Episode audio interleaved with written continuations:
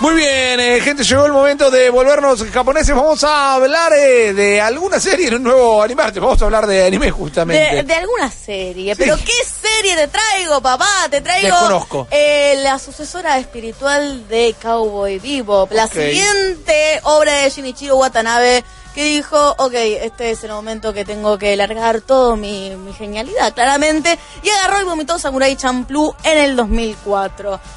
Es una serie que es larga, tiene 26 minutos. Si querés ahorrarte un poquito de tiempo, lo tenés en manga. Esto de vuelta es una de esas pocas series que de anime lo trasladaron a manga. En manga tiene un poco más de detalles, pero perdés un poquito del encanto que tiene de esta serie porque no solamente habla de samuráis, sino que lo remixea con toques de urban style, de hip hop. bien. Entonces, todo lo que sean cortes, todos los chistes, inclusive la manera del trato que tienen para con el espectador, es así un tanto informal, si lo queremos decir. La historia, creo que es una gran historia para poder seguir desconcentrado.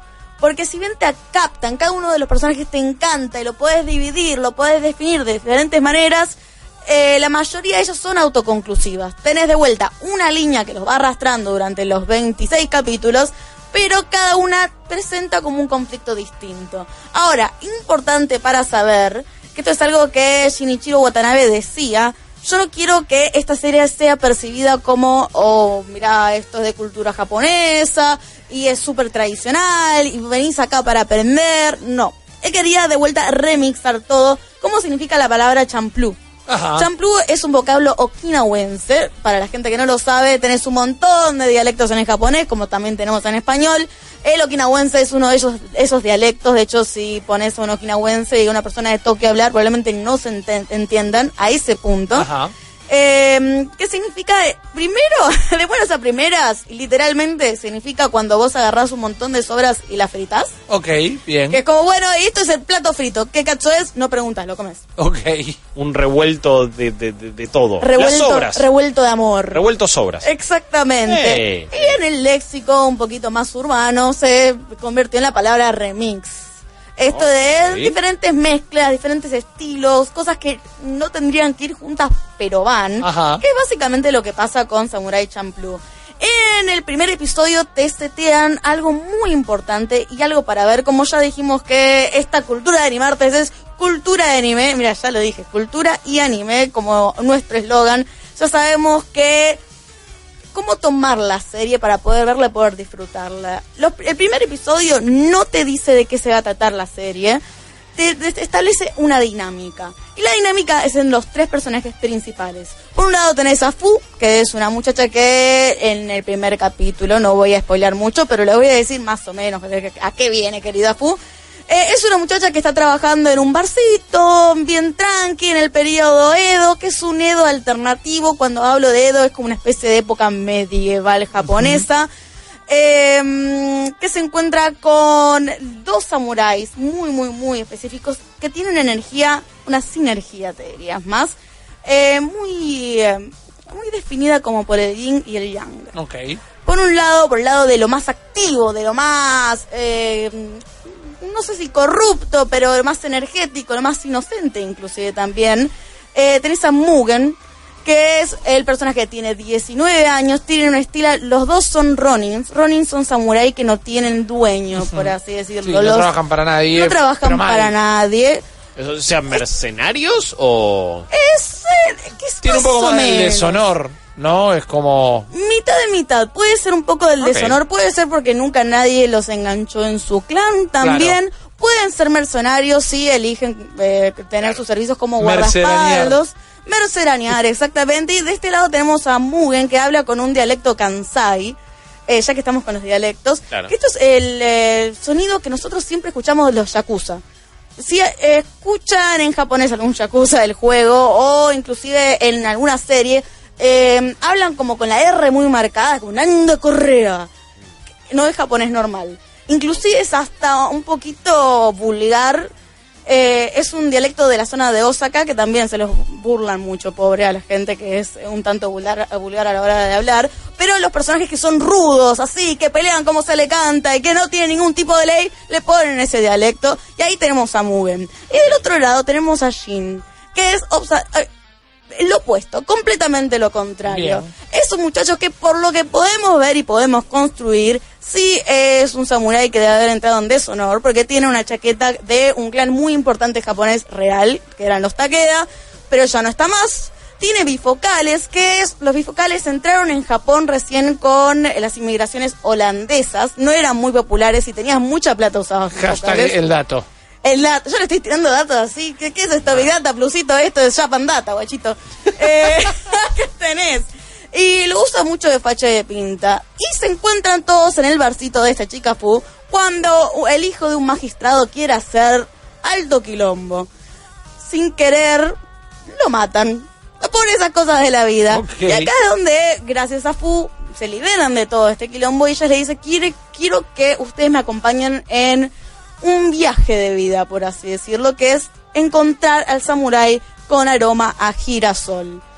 Ahora, ustedes me van a decir, ¿el girasol qué, qué tiene? No, yo iba a decir que buen mambo en realidad, pero digo, ¿qué, ¿cuál es la onda? ¿Quién es o por qué tenemos que encontrar al samurái que huele a girasol? Ella lo está buscando. Ok, Es toda la información que te puedo dar porque si no, te spoileo todo, absolutamente todo. Eh, de todas maneras, es una razón un tanto simple, pero lo lindo y quizás si querés metafórico es que los girasoles no tienen aroma. Y esta es la única descripción que tiene ella. Es un poquito también mostrándote el mundo de lo que va a ser Samurai Champloo. Es irte por lo desconocido. Estás buscando a alguien que es una quimera. ¿Cómo Katsu encontrás a un samurái que huele a determinada flor que no tiene ningún tipo de olor? Lo que voy a destacar es uno de los personajes que lo voy a poner en comparación con Ain, el corgi de Cowboy Bob. Sí ellos tienen a Momo-san, que es una ardilla voladora. Bien. Que es básicamente el eh, comic relief. Lo igual las situaciones siempre son bastante cómicas, pero lo que salva a las papas de manera el Deus Ex Máquina Ok.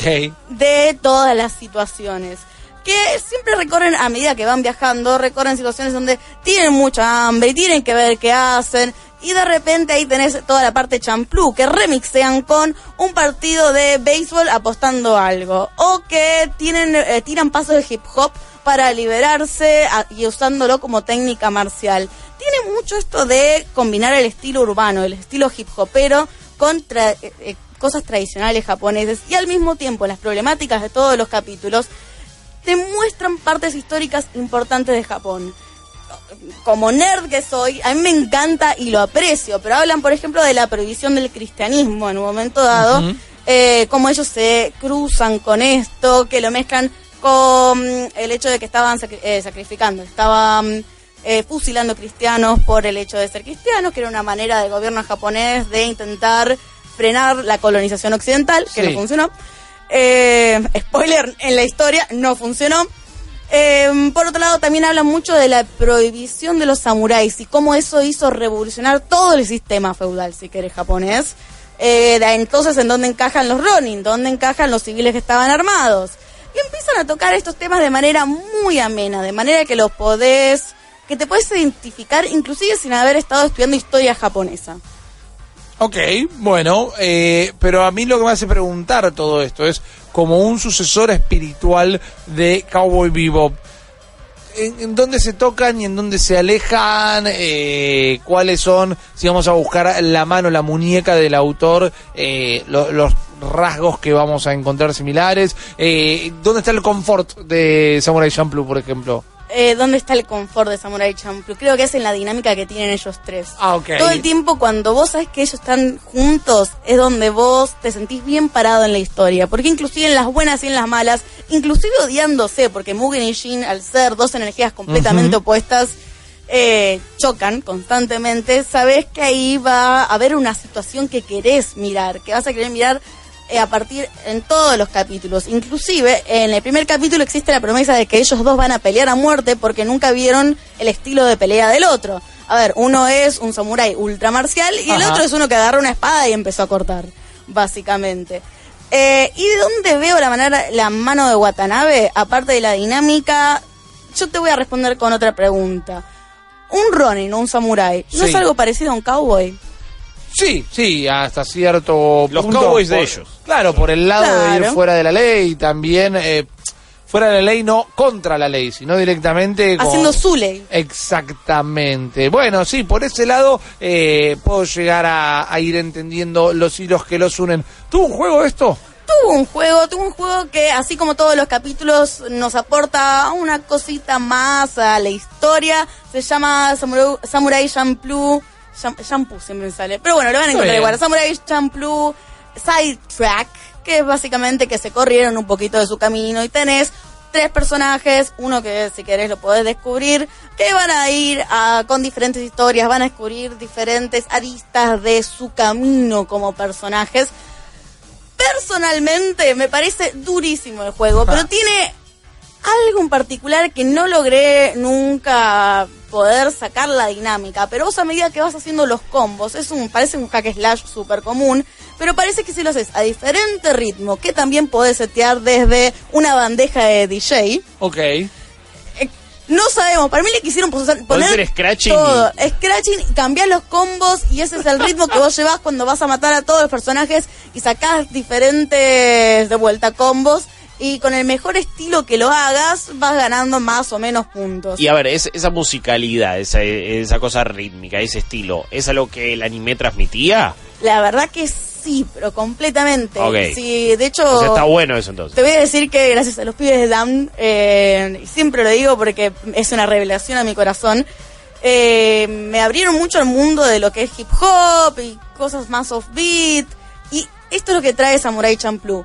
Te trae una historia de un periodo Edo, de una época medieval, pero con música de hip hop, con Ah. grafitis. Hay, hay un gag que a mí me encantó de, de los primeros capítulos que te dicen, bueno, en unos momentos anteriores a que suceda esto, y de repente te muestran eh, la vida real, el, el hoy en día. Ok. Siempre todo el tiempo están haciendo chistes meta.